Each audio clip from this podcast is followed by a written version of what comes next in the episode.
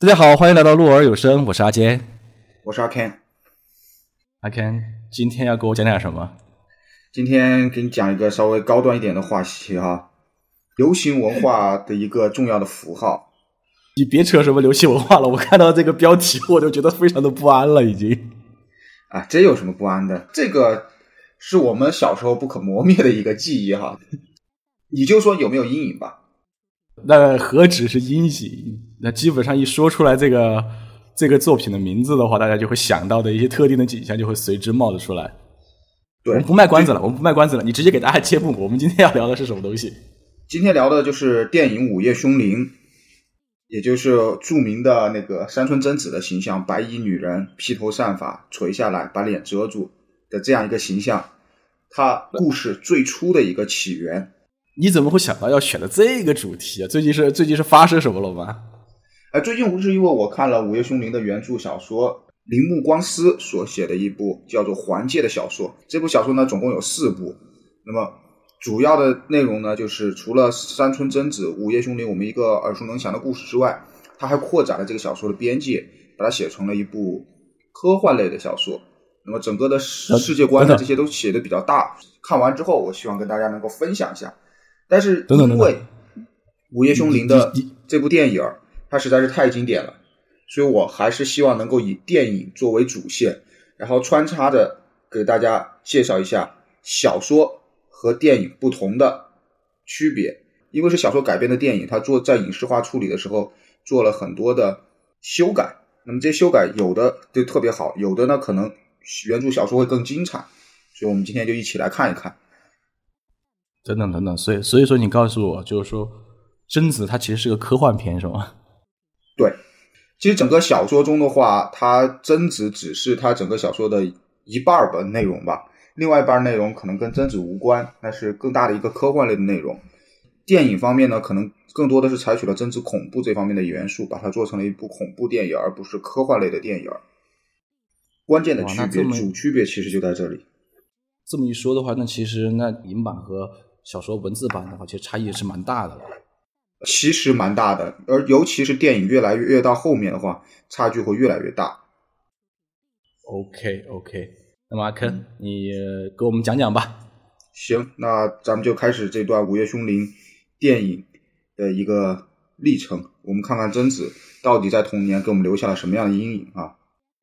今天是以哪个为基础？是影版还是以那个文字版？呃，主要还是以电影版吧，因为可能电影的了解电影的人会更多一点。那在过程中呢，我会不断的跳出来，向大家介绍小说和电影区别的一方面。所以说，整个结构呢，需要仔细听才能跟上这个节奏。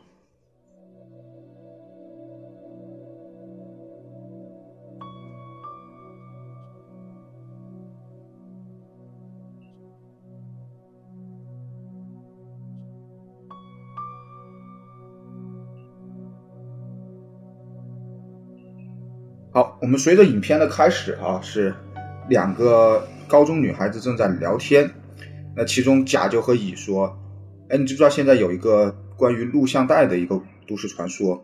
大概的内容就是这盘录像带是有诅咒的，看了之后七天内就要死亡。”这个这个两个两个 J.K. 是不配拥有名字是吗？对对对，一开篇就是甲和乙了。对，没错。然后呢，甲就问乙哈，就说。哎，你看过这个片子没有？啊，乙就直接说我看过，而且你说的内容都是真的。甲就不信嘛，甲说你你给我讲讲什么内容？但是呢，这个时候乙感觉整个人已经吓懵了。两个人就这个话题聊了一会儿天之后，甲刚刚讲故事的人就说我去接杯水，回来的时候呢，就发现刚刚听故事的人整个人已经死了。那么面部呢非常扭曲，很明显的感觉到他是被吓死的。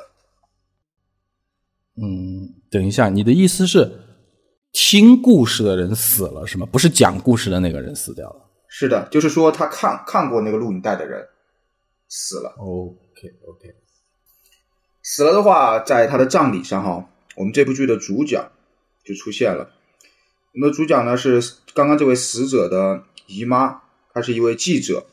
名字叫做浅川，作为记者，他现在的工作呢，就是在负责调查这个恐恐怖录像带的一个事件。在整个葬礼的过程中啊，他就听到有一些死者的小伙伴们、同学们就在聊这个录像带的事情。那么也听到了一些细节。这个录像带呢，是来源于伊豆地区，和这个这个死者一起的呢有四个人，他们去度假的时候看了录像带。这四个人都已经死了。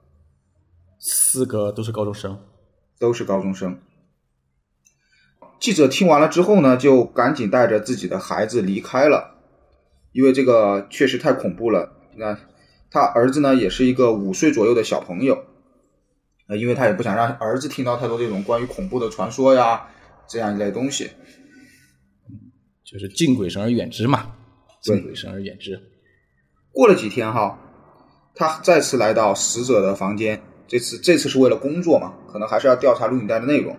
他就发现死者有一个照相馆冲印照片的收据，那么照片的内容就是刚刚说四个高中生出去玩的时候拍摄的照片，地点呢就是当时的恐怖录像带来源伊豆。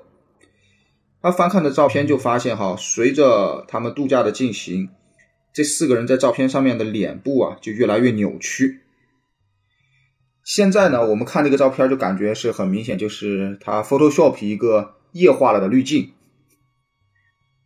但是当时不懂啊，看这个照片的时候觉得，哎呀，好恐怖啊！脸怎么会会扭在一团里面呢？时代在召唤，时代在进步。回到家啊，他五岁的儿子就问他，就说姐姐的死是不是被诅咒了？嗯，儿子为什么会问这个问题呢？对，我们的主角就很惊讶哈，就说：“哎，为什么儿子会知道这个诅咒的事儿？难道是小朋友之间也开始传这个诅咒录影带的都市传说了吗？还是说儿子看到了什么东西吗？听到了什么东西？”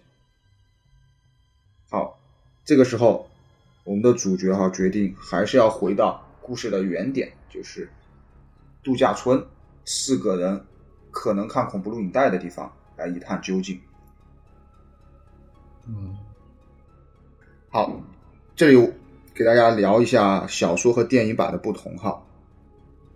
刚才我们讲的都是电影的内容嘛？对，刚刚讲的都是电影内容，我会以电影内容为主线来穿插的叙述小说的内容。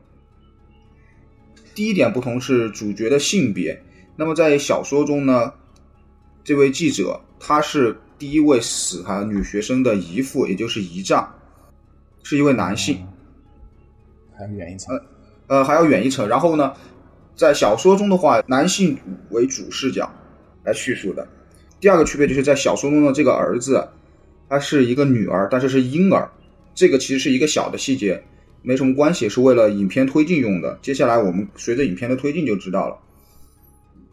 第三个细节是。在小说中其实是有多个地点的，那么在电影中我们就说故事的发生地是在伊豆和东京，但实际上在小说中它除了伊豆、东京，那还有一个箱根，箱根是度假的地点，伊豆是另外一个故事的原点，主故事发生在东京。这删除了一个地点的话，其实也是为了增加恐怖的氛围嘛，因为你只有一个七天的期限。那么，如果你要把时间都用在赶路上，那其实有一点点不好拍的。而且，我认为这里面其实有很大的一个商业片的一个考量吧，就是说，如果说是叙事结构过于复杂的话，可能不利于一种恐怖片的这种剧情的表达。对对对对对，就是文字和影片是完全不同的，影片是完全一个线性的一个叙事，根据观众观影的那个时间的时候，很多信息是依次出现。而看书的时候呢，实际上。哪怕稍微复杂一点，我是可以随时翻回去。我在任何一页马上往前翻都是没有问题的。这个也是很很很正常的一个翻书的一个习惯。没错。那我们接着看影片发生了什么。我们的记者呢来到了度假村，在度假村的前台发现了一盘没有名字、没有什么都没有标签的录像带。他自己就开始看了这盘录像带。看完之后。就像诅咒录影带传说一样，电话响起了。故事开始了。故事开始，那么我们的主角现在只有七天的日期了。嗯，这个设定是非常经典的一个设定了。对，那录像带的内容是什么呢？这里我稍微花一点篇幅讲一下哈。我们小时候其实都看过，但是呢，知道这个录像带很恐怖。但其实我们现在把它拆开了来讲，你就会发现，哎，好像也就那么回事儿啊。这里面是有内容的吗？我我小时候的时候，我记得我看的时候，一直认为这个就是纯粹的精神污染呢。整部录像带呢，在电影里面展示是一共有六十四秒。第一个场景是一个满月，乌云呢就在满月的前面快速的飘过。接下来切换到一个女人在镜子前面梳头，圆形的镜子突然转到墙的另一边，倒映出一个白色的女孩的身影。当你看清楚这个身影之后，镜子又移回刚刚梳头的女人面前，然后梳头的女人诧异的盯着刚刚白衣女子出现的位置，仿佛在说什么话，又仿佛没有说话。接下来一个场景是跟火山喷发有关的一条新闻，但是呢，新闻上面的假名和汉字呢都是错乱的顺序，并且不停的在像鱼一样的游动。接下来场景来到了某一个灾难的现场。大概看不出来是什么灾难，但是可以看到有一些人在挣扎着向前爬行，好像是在逃难一样。明确的感觉他们受了伤。场景又一转，这时屏幕上站了一个头上蒙着白布的男子，装扮呢有点像我们在其他作品里看到三 K 党的那种装扮。他伸出右手指向右前方，背景呢是呃深邃的海洋海浪。那看起来很像邪教啊，对吧。嗯，这个时候呢，场景出现了奇怪的，类似于刮黑板的那种声音，就是不规则的工业音。好，再接下来是一个特别大瞳孔的一个特特别大的特写，这个瞳孔呢大的不正常，有点像那种扩散了的一个迹象。瞳孔中倒映着一个贞子的贞字，同时。在你看清楚贞子的贞字之后，这个眼睛眨了三下。接下来场景转到一个破败的院落，铺满了落叶，然后中间呢有一口枯井，很明显的感觉到这口井很久没有用了。经典画面，经典画面。嗯，接下来镜头回到雪花点然后结束。这口枯井已经穿越时间，穿越周期。穿越作品了，对，就是这部录像带。我一说完，其实呃，会有一些场景好像很熟悉，或一些场景可能是小时候看的时候就已经忽略了。但是，嗯，你说这个录像带它真的很恐怖吗？倒不是，但是有一点精神污染是真的，就是看了之后会不舒服。嗯，好，电影里面录像带的内容说完了之后呢，我想跟大家说一说小说里面关于录像带的叙述。其实两个差别是非常大的。刚刚就像你说到的，以影视化为前提，这个电影拍出来非常的精神污染和让人不安。但是小说呢，它可能在对于录像带的叙述，用文字的方式会更加详尽详细。那我们现在来听听看哈。首先，录像开始出现了一排字，这排字呢，很明显不是录像用过后期制作的方式写上去的，倒像是前期就做好的。写的是，必须要把录像带看完，不然会被亡魂吃掉的。呃，就是接下小说版里面是明确的有这个提示。对，而接下来是红色的血液飞溅，飞溅满整个屏幕之后呢，场景一转，来到了一个冒着烟雾的火山。紧接着不久，这个火山就爆发了，淹没了整个屏幕的前面。场景一转呢。出现了一个山峰的“山”字，这个字体像在一个水面上不停的游动一样。再接下来就是两个骰子在一个碗里不停的滚动。场景再一转，一个老婆婆在对着镜头说话，说的是方言，大概的内容是：明天你要生孩子了哟，你自己还是要注意一点。场景再一转。变成了一个婴儿在大哭，再一转变成了近百张饱含憎恨的脸庞，嘈杂的不停的在说骗子、说谎这样一类的情景。好，镜头再一转，来到了一个老式的电视上面，电视上面显示的是倒着写的“贞子”的“贞”字。镜头再一转，一个男人右肩受伤，鲜血呢顺着他的右手手臂呢就一直在往外冒。此时，影片结束，出现了一个场景，就像刚刚开始的字幕一样，说看过这部录像的人，在一个星期之后的这个时间会面临死亡。如果不想死，你要按照下面的做法去做。好，在小说中，如果不想死的这段内容是被人恶意的给洗掉了，就是什么意思？就是小说中的录影带给了你解法，怎么解决这件事儿，但是被人恶意的洗掉了。就是就是你知道有解法，但是你不知道该怎么解。对，凶手是，然后后面就没写了。对，凶手是还写了三个问号，这就很气人了。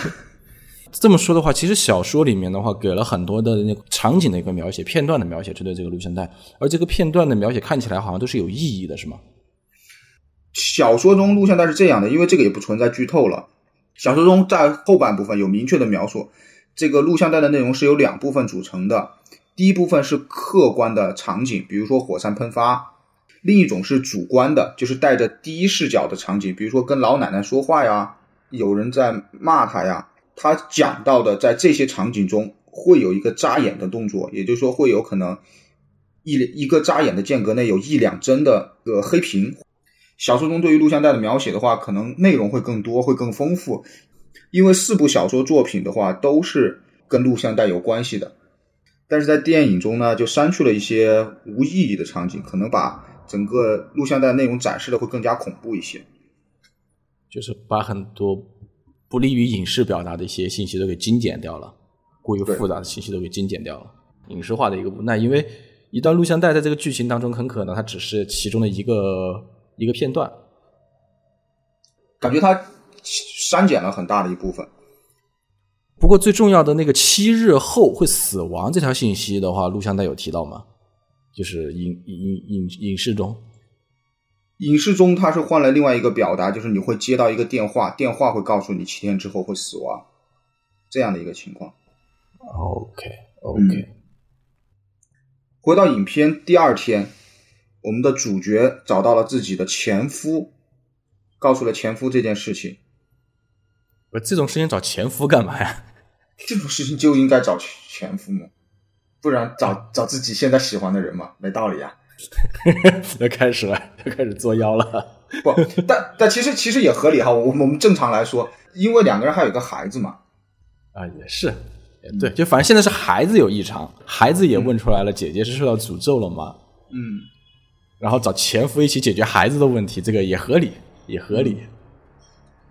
前夫呢不大相信我们的主角说的内容哈，主角就塞给他一个拍立得，就说你拿照片拍我，拍我，拍出来呢，我们看到前夫哥的嘴角呢抽搐了一下，果然拍立得拍出来的照片，我们的主角的脸呢也被 Photoshop 给锐化了，受到诅咒了好吗？在剧中就要受到诅咒了，在剧中要受到诅咒了。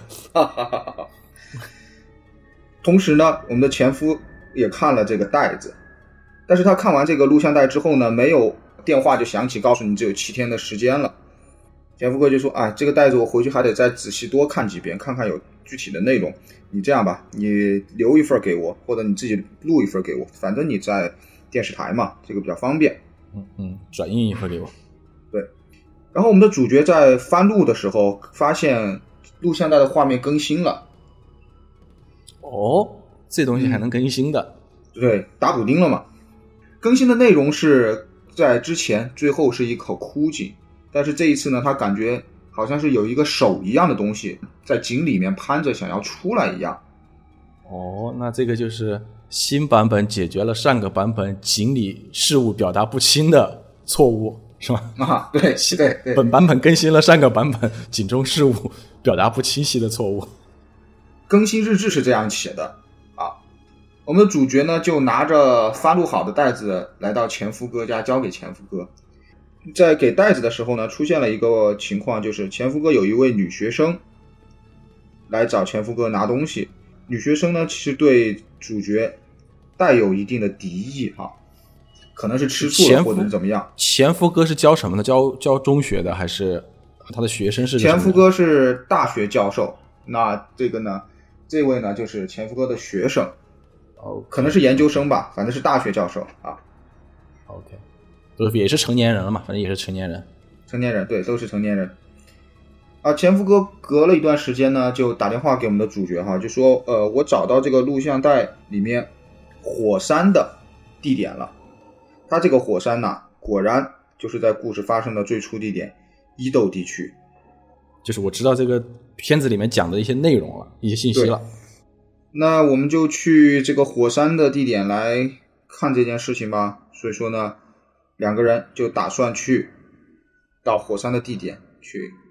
一探究竟，但是呢，前夫哥就跟他说：“哈，说这一去呢还是比较复杂的，要不然就先去再看望一下你的父亲，然后把孩子交代给他，我们俩去。”其其实就是这个时候，前夫哥和我们的主角他们都已经是默认了，可能看了袋子过后真的会死了，接受这个诅咒了，然后再再寻找怎么去解决这件事情吧，就试试着看能不能躲过一死嘛。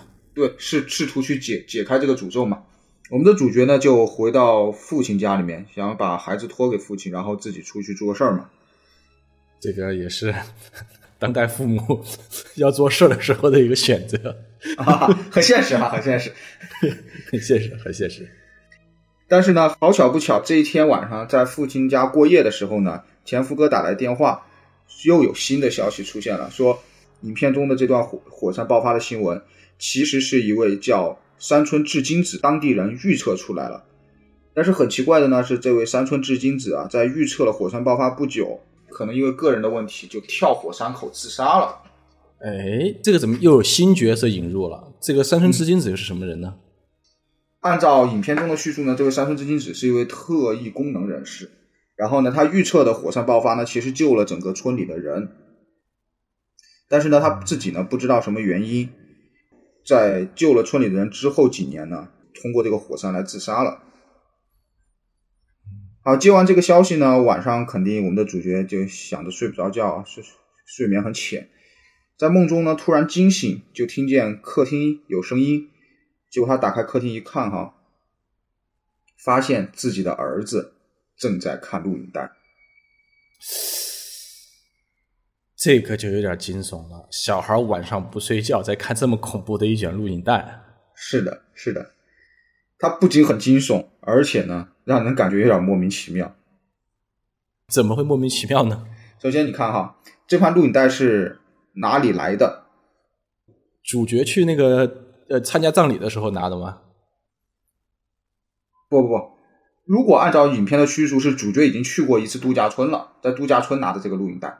但是他这么这么邪门的一盘录影带，他为什么要带着到处跑呢？他为什么要带去自己父亲家呢？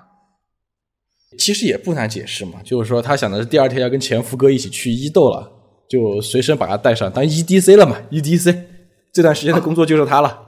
啊啊，好，还有第二种可能是什么呢？我们之前讲到说，呃，小朋友问妈妈：“姐姐是被诅咒了？”那有没有可能？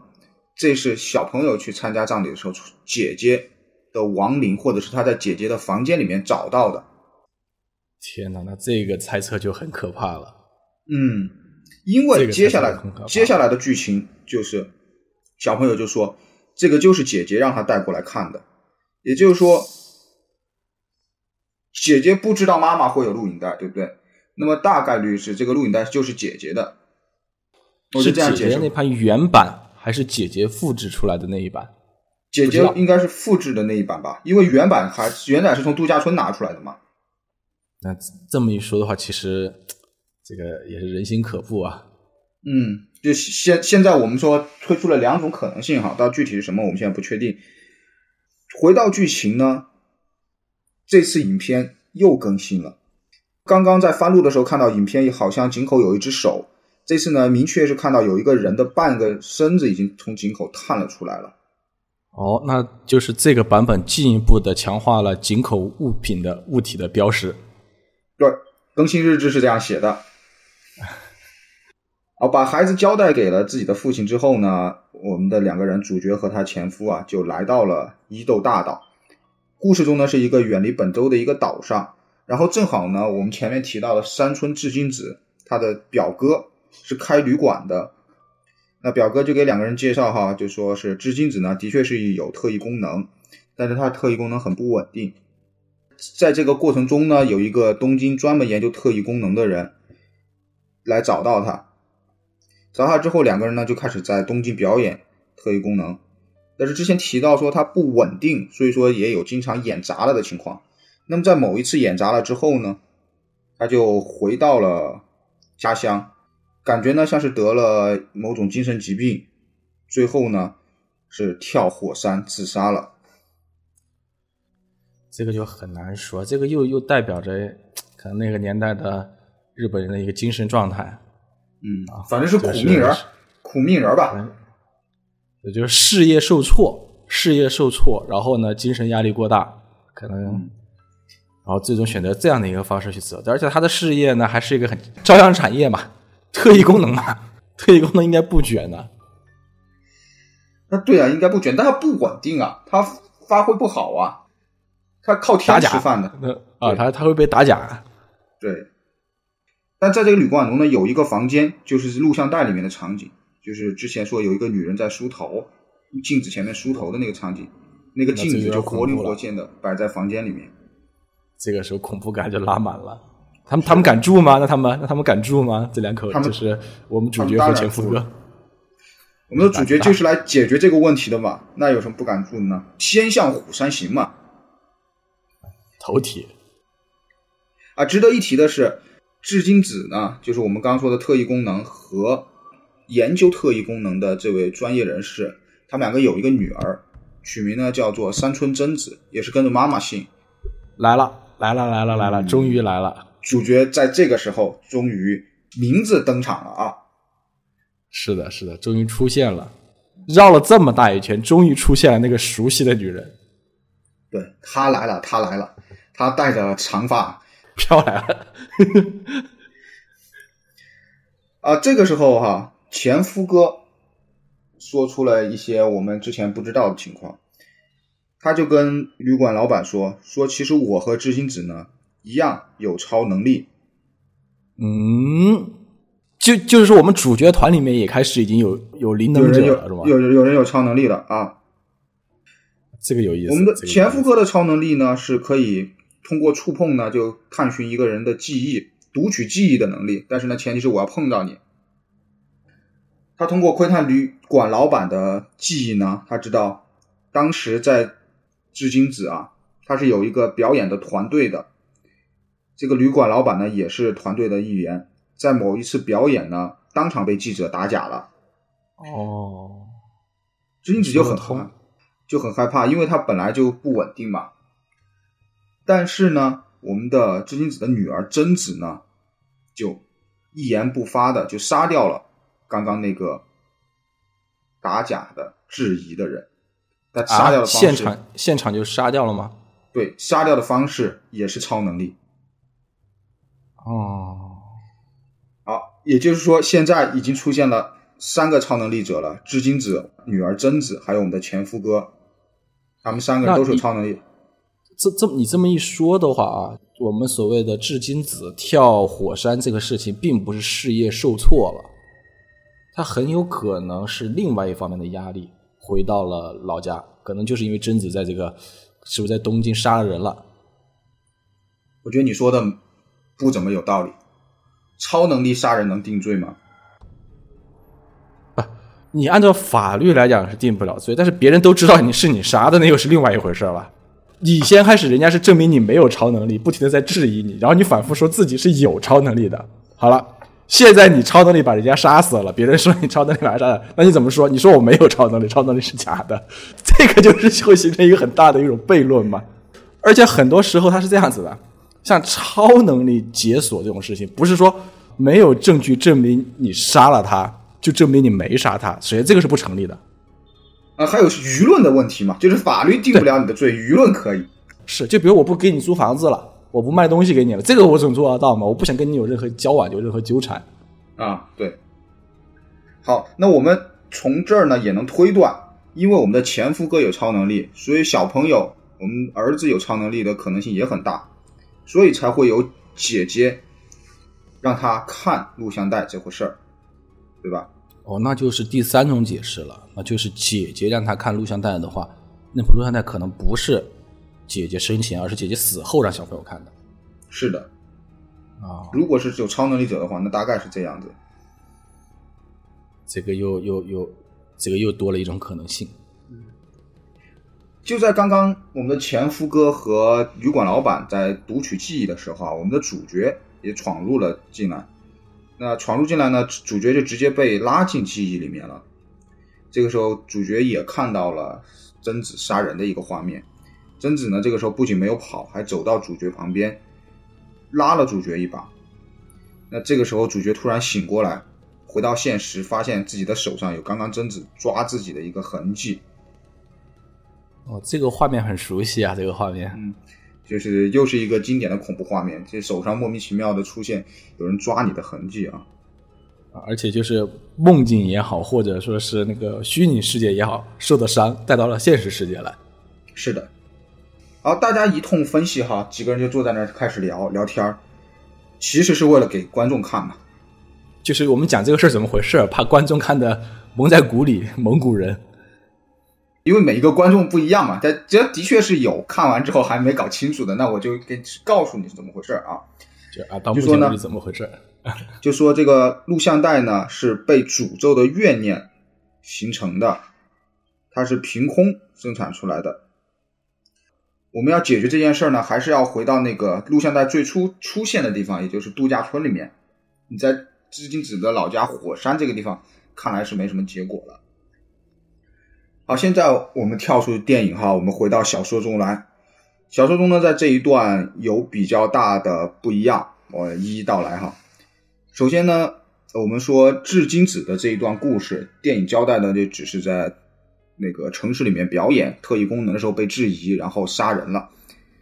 在小说中呢，他详细的描写了至今子超能力的由来。至今子不是天生具有超能力的，当时呢是刚好在战后美军占领时期，美军占领呢就破坏当地的原始宗教，就把当地的一个图腾的神像啊扔进了海里面。有一天晚上呢，织金子就拉着自己的发小，就说：“走走走，我们出海去捞神像。”在出海的过程中呢，他突然受到月亮的感召，获得了超能力，靠自己一个人把海底的神像给打捞了上来，并且带回了村子里。我听这么一描述，这一段的话，应该篇幅也不低吧？这其实又是一段完整的故事啊。对，是一个是一个完整的完整的小短篇故事了。也是里面设计的东西还很多呢，什么又又是美军占领，又是原始图腾崇拜，又是当地的神啊，这些 我都能想象出来，美军占领过后大骂你们这群异教徒，我要带给你们福音。好，这个呢就解释了至今子这个超能力的由来哈。同时呢，小说也解释了录像带的由来。影片当中说呢，录像带是凭空产生的，实际上呢，这个录像带是刚刚说的四位度假的高中生住的旅馆里面前一位旅馆的客人要录节目带了录像带来，所以才会有这盘录像带，他忘记带走了。哦，啊，我感觉这个东西还还还非常的有时代感哦。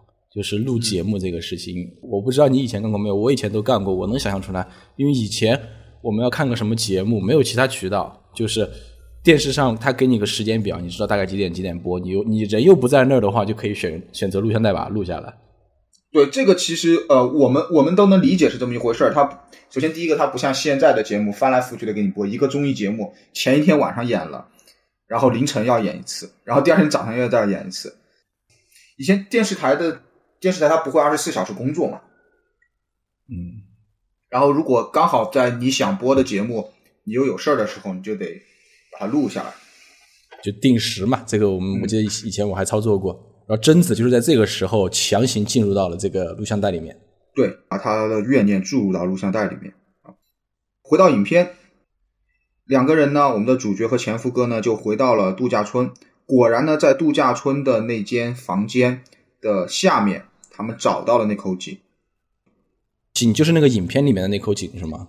对，就是影片里面那口井，果然是在真实世界里面是有的。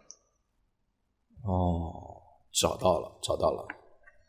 主角，我们主角刚刚碰到那口井的时候呢，他又进入了另一段记忆。这段记忆呢，就是我们明确看到山村贞子被他的父亲，也就是特异功能的研究者敲晕了脑袋，扔到了井里。哎，这个是为什么呢？为什么父亲会这么对待自己的女儿呢？在影片中啊，影片中是这样说的：说父亲呢是超能力的研究者。他研究出来贞子的这种超能力，他没有办法控制，贞子自己也没有办法控制，所以为了避免这种超能力造成更多的伤害，所以我只有把他敲晕了，然后扔下井里。啊，这个思维很日式啊，很日式，应该就是在那个贞子东京杀掉记者过后发生的事儿。是的，是的，这就是一切故事的起点。一切故事的起点就是你。不该敲晕了就扔下去，对吧？好，我们回到影片当中哈，两个人呢就开始在井底下寻找贞子的遗骸。在经过一番非常恐怖的打捞哈，终于呢把贞子的遗骸打捞了出来。打捞出来之后呢，我们的主角这个时候已经过了七天的死期了。我打断一下，问个问题，他为什么要来挖遗骸呢？因为他们之前就分析嘛，就说是贞子之所以会有那么大的怨念，可能是他没有入土为安。哦，也说得通。你说，就是说贞子凡是诅咒让更多的人看到这条录影带，并且说是七天就会死，实际上就是想逼他们过赶紧，更多的人看谁能帮助自己来摆脱这个沉睡井底的命运。对，你说，你说他。作为孤魂野鬼，他整个流浪的地方是整个日本的，其实也挺大的了。但是呢，他这个诅咒呢又出不了这口井。是的，是的，合理，合理，合理。在这里呢，我们跳出影片，回到小说中来哈。我们在影片中觉得父亲杀死女儿的这个情况，在小说中呢给出了一个更加合理的解释。小说是这样子写的。贞子和父亲的感情呢非常好。那么父亲呢晚年的时候呢得了结核病，贞子呢就来看望父亲。因为结核病呢它是一种非常当时是非常强的一个传染病，所以要修在荒郊野外，不能修在大城市当中。同时呢医治结核病呢需要空气非常好。那么大城市的工业工业污染呐，生活的这些排的废气废水啊，都会不利于结核病的治疗。所以在深山中呢，贞子探望父亲的时候。父亲的医生就对他起了歹念。唉，这个苦病的人，对医生呢就先强奸了贞子，然后为了掩盖自己的罪行呢，就杀掉了贞子，最后弃尸在井中。猜都猜到了，我猜这一部分的剧版的话，实际上是也都是为了尽量少的引入可能新角色，然后新场景。可能就把整个冲突啊、矛盾点都给简化了。对，没错。影视中呢，它主要是渲染的是恐怖的气氛。小说呢，除了恐怖气氛之外呢，它还渲染了其他东西。比如说，他在小说中明确提到，医生在强奸贞子的时候，发现贞子是一个雌雄同体的人。就其实能明显的看得出来，哈，像那种影视化作品当中，小说当中出现的这种。层次感呐，转折也好啊，大部分时候实际上是比影视版的这个逻辑情理要更符合情理的，更符合逻辑的。影视版有个好处就是，反正我不这样子播，只要观众不走出影院，他也只能这样顺着看，不管这个转折合不合理，反正观众都得认。你三秒钟之后，你就算觉得不合理，三秒钟之后你就又还得跟着我的剧情走，对吧？啊，对，是。好，接下来我们的故事达到了。高潮回到影片中来，整个影片最精彩的部分来了。我们说挖出来这个挖出来这个骸骨过后呢，我们的主角和前夫哥避免了死亡的命运吗？主角是避免了死亡的命运，因为我们之前之前介绍到，主角和前夫哥看影片不是在同一时间、同一天。那主角避免了死亡之后呢，就联系前夫哥，就说：“哎，我们好像解开了这个诅咒了。”前夫哥呢过关了，过关了，也就没当回事儿。这天呢，到了他的死期这一天，他自己正在家里面看书，看着看着呢，电视机就打开了，电视机打开了，自动开始播放录影带。之前说到录影带更新了一个井口呢，有一个女人挣扎着爬出来。现在我们知道这个女人就是贞子了。她从井口爬出来之后呢，就径直的走向了观众。那么名场面就来了，这个时候，她爬出了电视机。哇！讲了这么久，讲了这么久，终于讲到，终于到这儿了，终于到这儿了。不是，那意思就是全全篇其实是只有到这儿才第一次出现了那个我们爬出电视机这个画面，是吧？对，全篇一直到尾声才出现了爬出电视机的画面。然后呢，这个时候就我们前夫哥就非常害怕呀，呃，连连连连往后退啊，失手打翻了很多东西。那么这一个名场面呢，我们现在能想起来，第一是贞子爬出电视机的这个场景，这个已经成为流行文化很重要很重要的一个梗了。甚至都已经被解构的并不是恐怖的要素了，都已经被解构成对，就经常被捏踏成喜剧要素了。好，第二就是贞子的这个形象，白衣白白穿着白色的连衣裙吧，袍子，嗯，然后头发垂下来遮住脸，然后她走路的姿势就是很扭曲的，一步一步的往前爬行，两个肩是垂下来，两个手臂是自然的垂动的。这个也这个也是个现在非常非常经典的一个女鬼形象啊，对，就是甚至所有的女鬼都是这个女鬼的形象的一种变种了啊，现在很多。唯唯一认证的女鬼形象的本体，就是你其他的你其他的女鬼，你要表现女鬼，你的第一个形象就就应该是这个。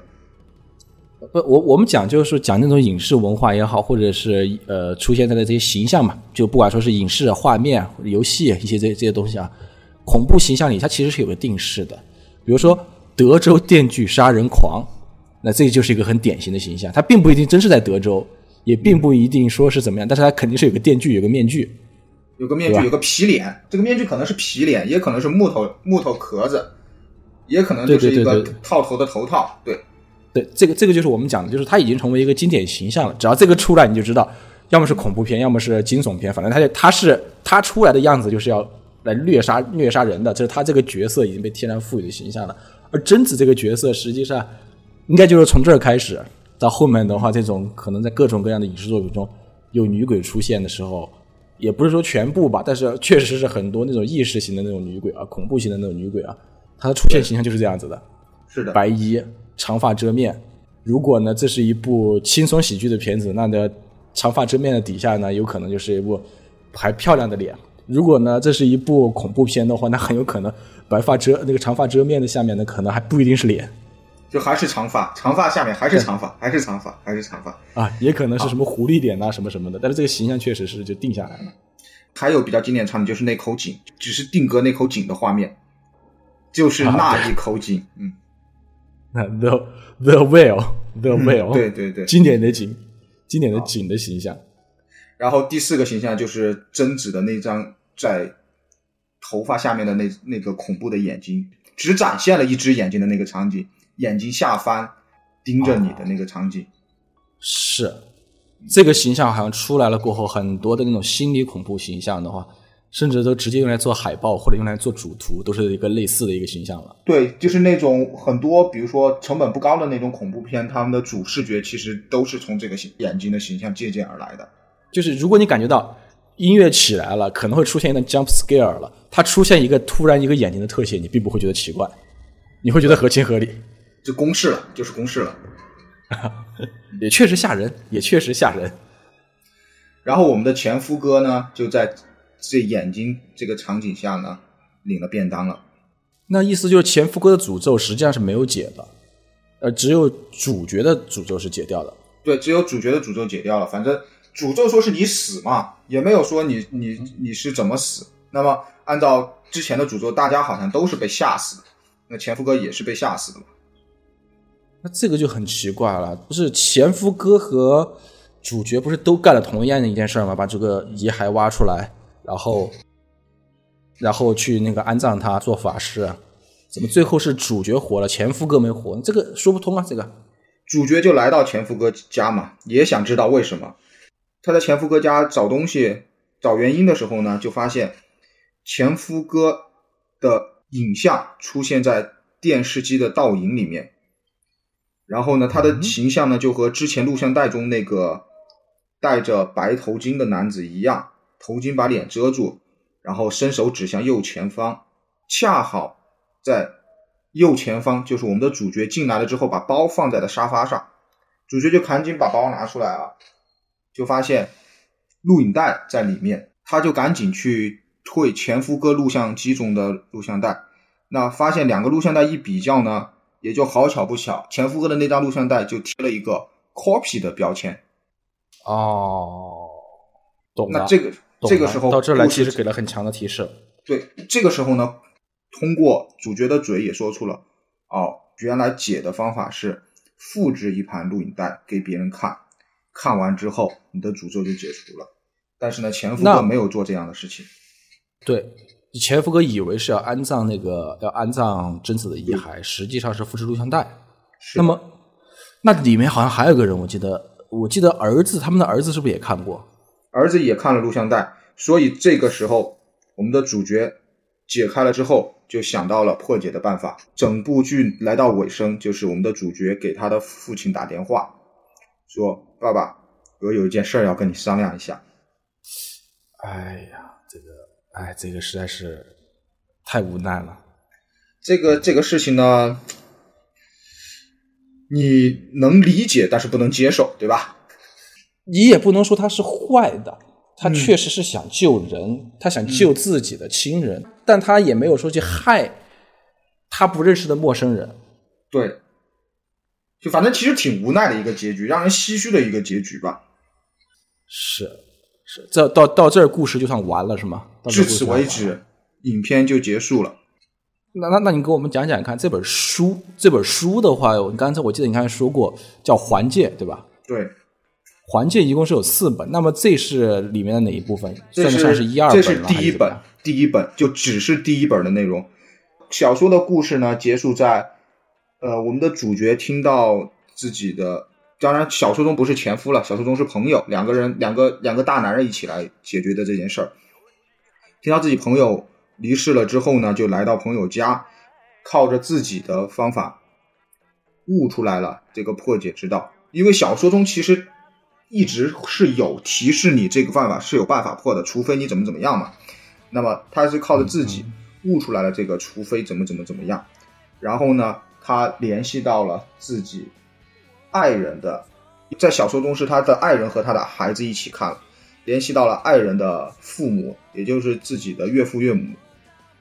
通过让岳父岳母看的方式，救下了自己的妻子和女儿。啊，那这个其实还是，就是剧情应该说是主要情节的话，应该它都是表达出来了。可能里面的呃具体角色是有所迁移。啊，一个是角色迁移，一个是就是首先很多角色的出现是为了更合理化，那么他做了一定的删减，因为如果影视化的话是没有必要那么合理的。然后还有一些描述性的文字，他做了就是更好更好的表现恐怖氛围的影视化。其实两部剧情在跟上是差不多的一个逻辑，也理解也理解，都是为了剧情服务嘛，为了剧情服务，很多角色都是为了剧情服务。其实你看啊，这里面有很大的不同就在于，小说它可以表达更多的环境，还有主人公的一些想法，内心是可以想法，哎，对，它是可以表达出来的。但是你你你用影视作品，你很难表达主人公内心想法的。你比如说，嗯。我我在看信的时候，我最多的是一个画外音来写这封信，来读这封信。但是我怎么去思考的过程，其实还是蛮难的感觉。嗯，很难影视化。你最最简单的就是你转场嘛，转黑白场，然后展示回忆啊，展示第那个内心想法这种。不，你前景，你要是给人家前景提要或者影视作品搞个半分钟，你别人就不看了，马上走出影片喊退票了。嗯，是是是。好，我们的影片讲完了，但贞子的故事呢，其实后面还有很多。那么在下期呢，我们会给大家讲后续又发生了什么样的事情。那下一期又是哪个倒霉蛋呢？嗯，下期贞子又干了些什么呢？那就就是哪个倒霉蛋看了录像是吗？然后又开始了一篇新的。好的，那今天的节目就到这儿，我们下期继续午夜凶铃的旅程。谢谢大家。再见。